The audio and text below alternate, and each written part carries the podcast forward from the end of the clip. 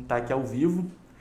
Uh, Para quem já acompanha as nossas redes sociais e já sabe quem, quem é a pessoa que está do meu lado, vai saber também qual é o tema da live de hoje. Para quem ainda não sabe, eu conto para vocês. Quem está do meu lado é a psicóloga clínica Marcela Vaz dos Santos Gonçalves. Primeiro, obrigado pela tua presença. Eu que agradeço o convite. Boa tarde a todos. E a gente vai falar hoje, na verdade, sobre uh, os distúrbios psicológicos que podem ser associados à Covid-19, né? Uh, e a primeira pergunta que eu te faço, Marcela, na verdade é a seguinte: uh, porque a gente fala que a Covid é uma doença sistemática, né? Que ela não afeta só o pulmão, mas afeta outros órgãos do corpo humano Sim. e afeta, afeta também o psicológico, né? De, em algumas pessoas. De que forma a Covid pode afetou, afetar a parte psicológica das pessoas? É, na verdade, a Covid ela é uma primeiro que a gente está que ela nos proporcionou uma pandemia, né? Então um isolamento e isso daí eu vou te falar uma diferença entre isolamento social e distanciamento social também, que eu acho que é importante, que a gente está em distanciamento social, mas e não em isolamento, porque uhum. esse é um ponto também que como nós somos seres sociáveis, nós somos feitos para sermos sociáveis, isso também afetou muito essa, essa nomenclatura, esse distanciamento, né? Bom, eu estou isolado do mundo, não Acho que a gente tem ferramentas hoje que nos auxiliam a ter esse contato com familiares, amigos, né? Até com os, hoje nós profissionais com os nossos pacientes que não podemos ver, né, presencialmente. Então acho bacana fazer essa diferenciação já de cara e, e dizer que sim, isso também compromete a nossa saúde mental, né? Essa questão do isolamento comprometeu muito. E fora outras questões. Pré, por exemplo, quem ainda não teve Covid com seus medos, com seus receios, né? com suas preocupações, que também podem se tornar num ponto obsessivas de limpeza, de verificação de temperatura, é álcool gel, é troca de máscara, coisas que a gente tem que fazer. E aí tem, é, tem que lidar com esse limite do o quanto é cuidado e o quanto é obsessão, né? E também no pós-Covid de do medo e traumas que ficaram da doença, que é uma doença que tem sintomas diferentes, né? Ela dá, ela tem assim, cada pessoa passa por ela de maneiras diferentes. Então a gente pode pegar até das, das pessoas que tiveram sintomas mais leves até as pessoas que foram realmente internadas, o que que elas presenciaram, né? Que daí não é uma uma conjuntura hospitalar que a gente também está acostumado, o que, que elas viram, o que, que elas passaram durante esse tempo de medo, de aí sim de isolamento, porque daí elas não tinham contato com ninguém, né, de nenhuma forma, e o que, que isso fica de trauma também, né. Gerando daqui a pouco uma, uma ansiedade, uma depressão, talvez, que, que pode ser um, né, daqui a pouco uma consequência desse processo. Sim, né? sim, a gente pode falar sobre várias uh, possibilidades, como uma depressão, um estresse pós-traumático, né? Uhum. Uma, um desencadear alguma, algumas questões psicossomáticas também, hipocondria, né? Uhum. Então, a gente pode falar sobre uma gama de, de, de doenças, né? E, e estados psíquicos que desencadeiam justamente por esse limite ser tão daí tão breve, né? Porque sim, existe uma pandemia, sim, existe um vírus que a gente não sabe tudo sobre ele, né? Mas até que ponto eu me cuido e até que ponto é excesso, né? Então essa, como a gente não tem o conhecimento do terreno que a gente está vivendo, o excesso ele também é visto como normal, né? Então é por isso que a gente está falando de uma gama aí tão grande também de de é, é, a gente chama dessa onda dessa dessa onda né que vai uhum. vir da das psicopatologias quase que uma nova pandemia né sim é. sim a gente falava de pacientes pós-Covid, eu quero entrar um pouquinho mais nos pacientes que é, tiveram uma situação grave, uhum. né, inclusive chegaram a frequentar UTI, ou foram entubados, ou tiveram uma oxigenação muito baixa nesse período que, que, que tiveram com a doença. Uhum. Uh, e aí a minha pergunta é a seguinte: uh, é possível que essa falta de oxigenação uh, para o cérebro, enfim, para os órgãos do corpo, podem ter uh, como consequência algum distúrbio psicológico também? Ou os distúrbios que, que vêm são consequências basicamente do, da doença e, do, e do, do contexto que ela traz também para a nossa sociedade? Na verdade é o seguinte, na parte realmente clínica, né, eu vou te dever uma resposta mais técnica, né, Claro que tem, temos os nossos achismos também, uhum. porque tem, a gente está, que nem a gente falou antes, a gente está com uma gama aí de, de sintomas desconhecidos. Uh, tem sim uma, a comprovação de que qualquer uh, doença infecciosa é, causa déficit cognitivo, isso é um fato. Né? E a gente tem pacientes em que tinham já uh, um início de déficit cognitivo e de, após a Covid tiveram um agravamento, né? um, um, um, um agravamento vertical muito, muito sério, mas aí, temos também justamente essas questões externas, sim. Né? Hoje a gente trata assim mais no, na questão do âmbito da psicologia, com esses todos esses traumas e, e, reorganizações e redimensionamentos que se faz em torno disso, que são esses justamente essas questões que foram impostas, né? Uhum. A gente está passando por uma. E, e também não foi algo assim, ah tá, então vai ser desse jeito. As coisas foram mudando muito ao longo do tempo. Daí a gente tem aí uma gama de pessoas e profissões para colocar dentro de, uma, é, de um esquema de pandemia. Sim. Então a gente lida com muitas coisas externas, sim.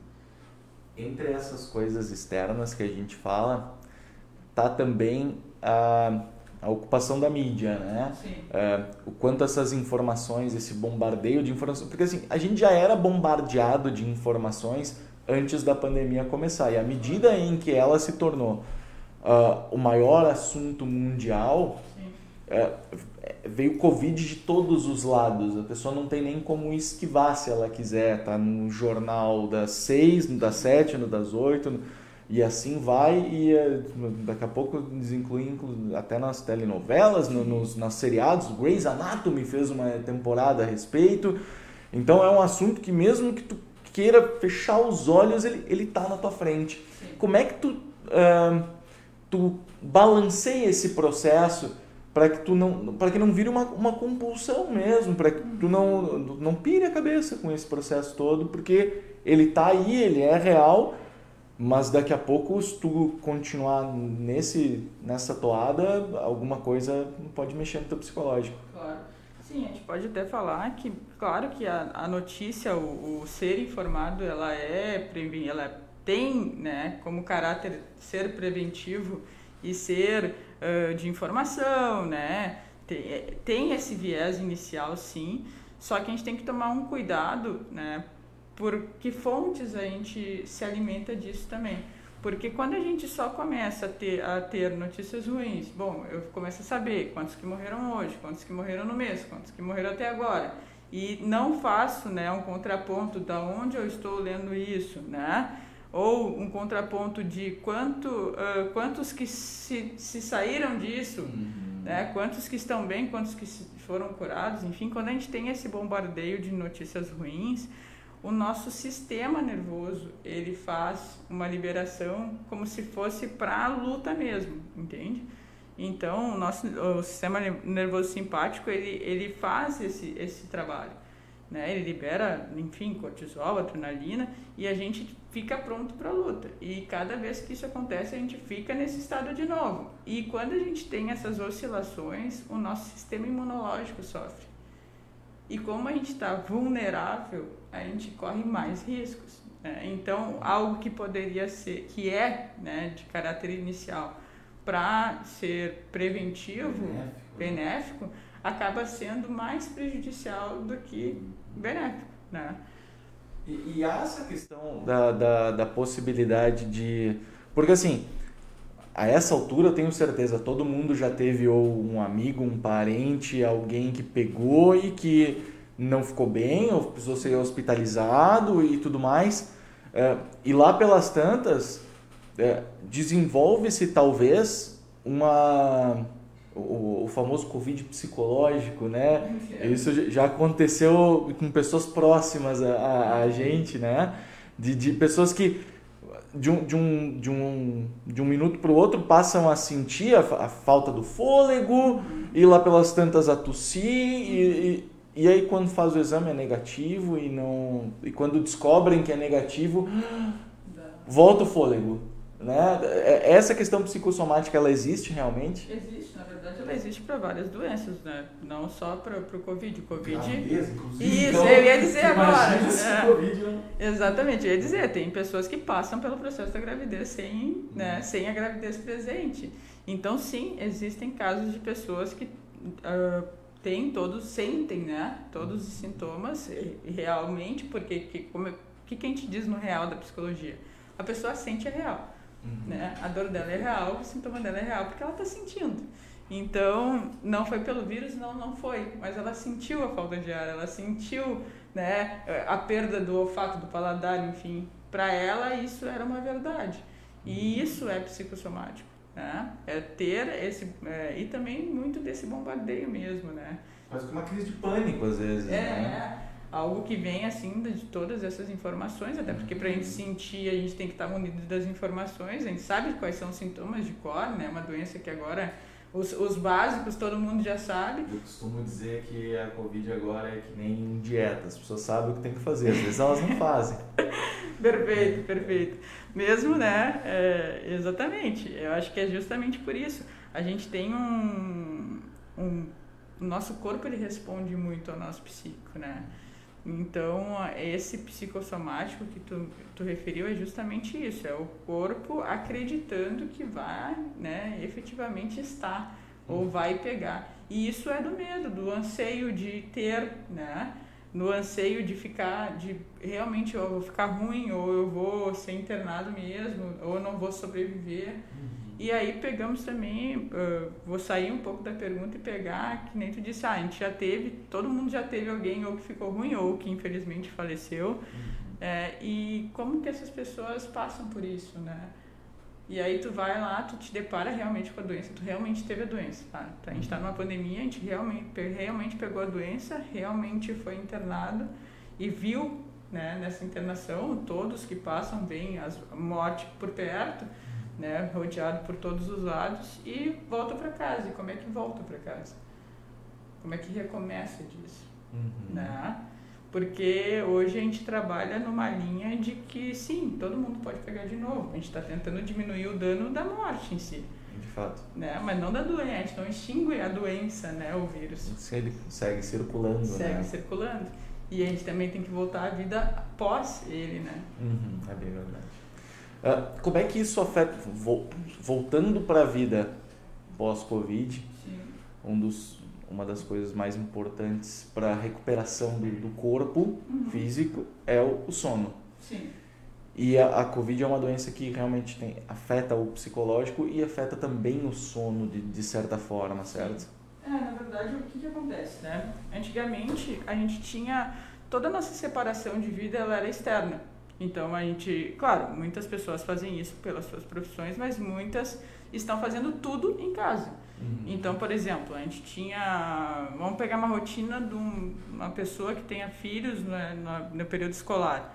A pessoa ia, levava os filhos na escola, ia para o seu trabalho, é, fazia, aí, tal hora, saía do trabalho, buscava os filhos na escola, chegava em casa. Aí agora pensa tudo isso em casa. Uhum. Tá?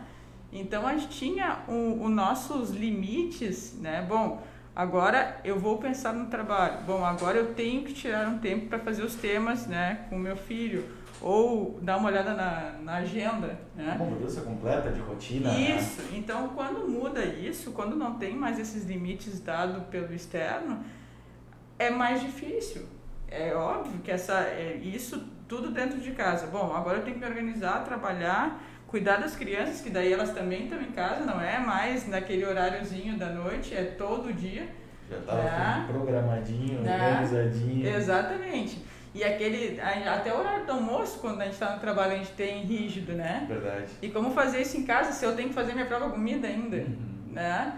Então, chega aqui, a gente não pega e não consegue muitas vezes dormir no horário que se dormia, né? E acordar já não é mais aquele acordar todo programado e, bom, a gente perde é, uma, uma questão que é muito preciosa para nós é poder uh, ter uma organização de futuro breve.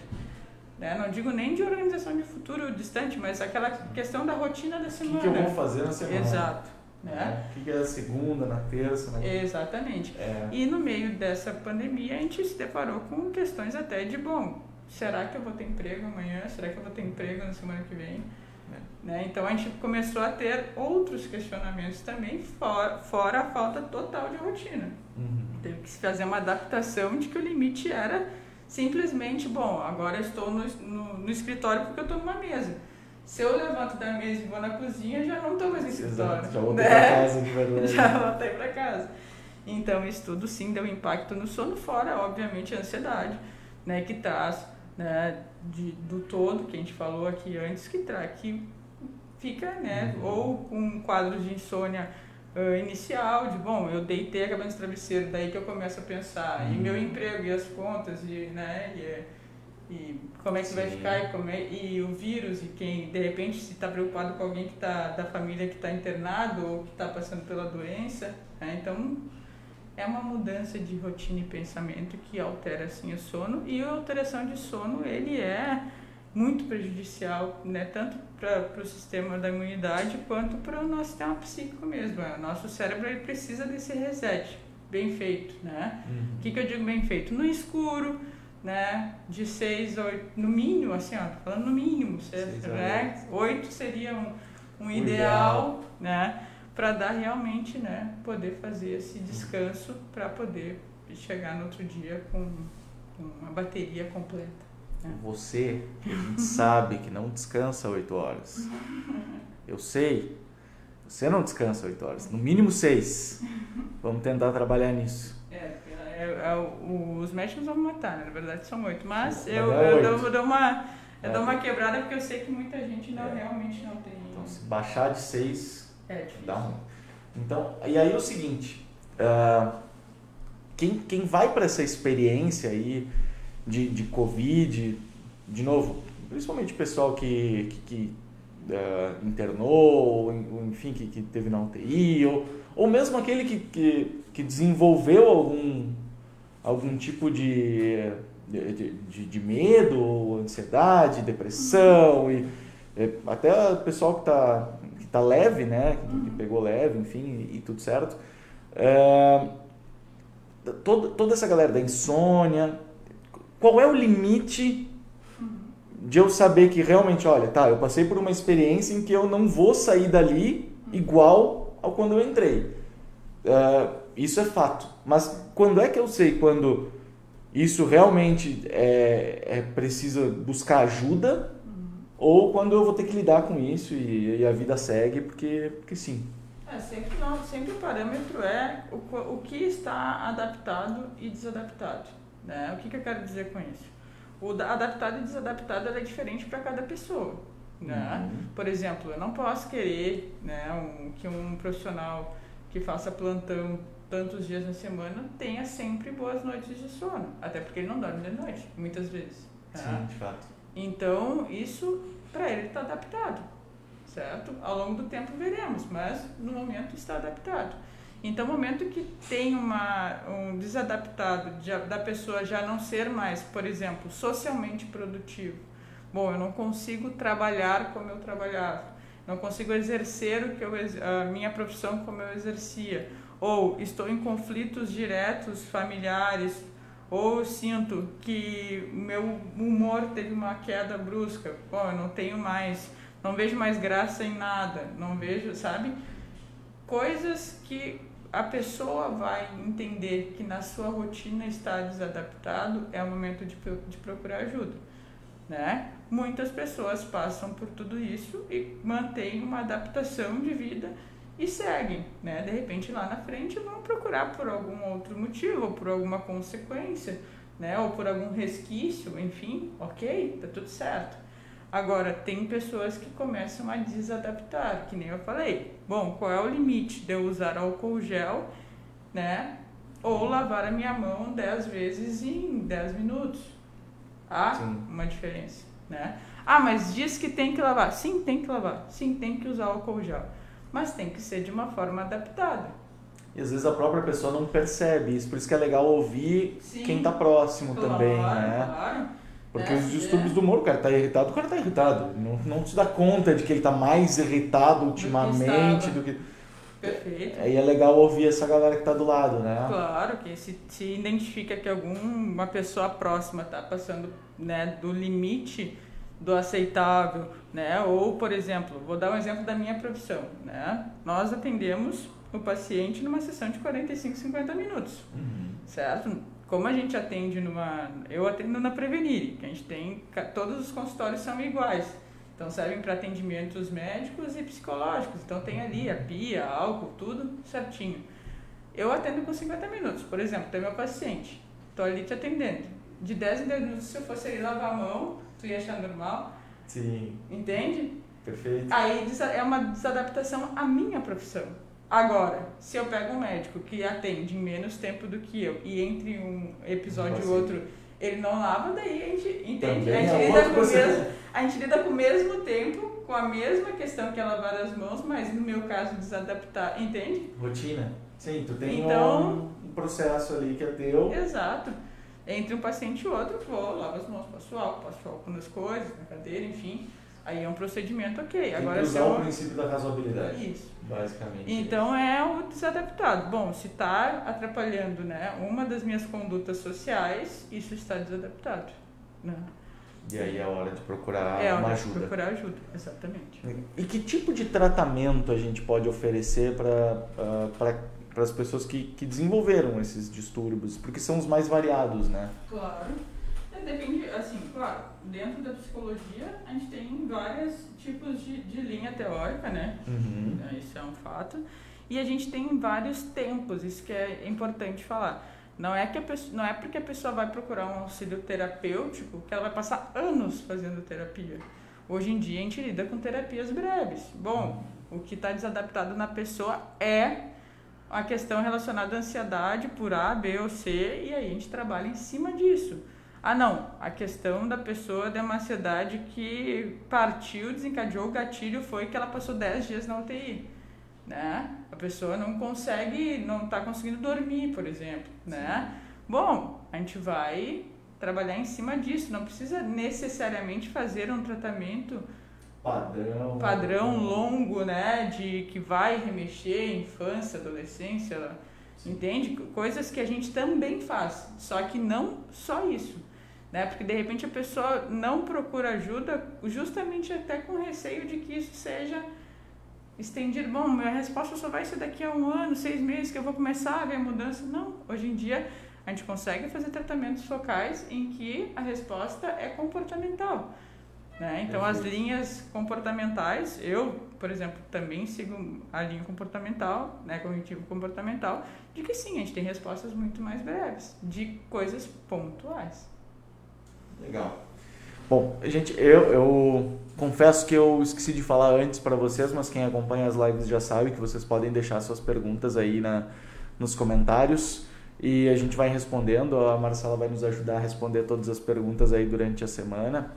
É, e, mas, mas, Marcela, primeiro eu queria agradecer a tua presença e, e agradecer demais esses, essas dicas, esses conselhos, e, enfim, e dizer que tu atende no Prevenire, né? Que é o Isso. braço de medicina preventiva do TecMed. Perfeito. Fica ali no, no Shopping La América, no segundo andar. E, enfim, se alguém quiser ou pre- precisar de, de, de alguma, algum tipo de ajuda, enfim, o telefone que a gente indica é o telefone da central de aten- de atendimento, que é o 3455-4333. A gente vai deixar nos comentários também. O Gabi nos ajuda depois, né, Gabi? E aí a gente vai deixar para vocês, para vocês poderem também acessar esse número, principalmente que é o pessoal do, que, que possui o plano TACMED, né, que é cliente TACMED. Uh, mas existem várias formas também de, de buscar atendimento médico pra, e psicológico para quem é uh, usuário do SUS e a gente também vai deixar esses números para vocês porque o mais importante é que todo mundo fique bem, todo mundo passe por isso Claro. né? E que a gente consiga todos superar esse, esse processo que acreditamos e confiamos todos que esteja se encaminhando para o fim. Marcela, é, obrigado. É, eu que agradeço de novo pelo convite. Fico à disposição para responder as perguntas e também para vir de novo qualquer questionamento, né, o assunto que eu possa auxiliar, que nem tu disse, o importante é que a gente mantenha essa rede aí de apoio, mesmo que à distância. Maravilha. Obrigado a todos, até a semana que vem. Obrigada.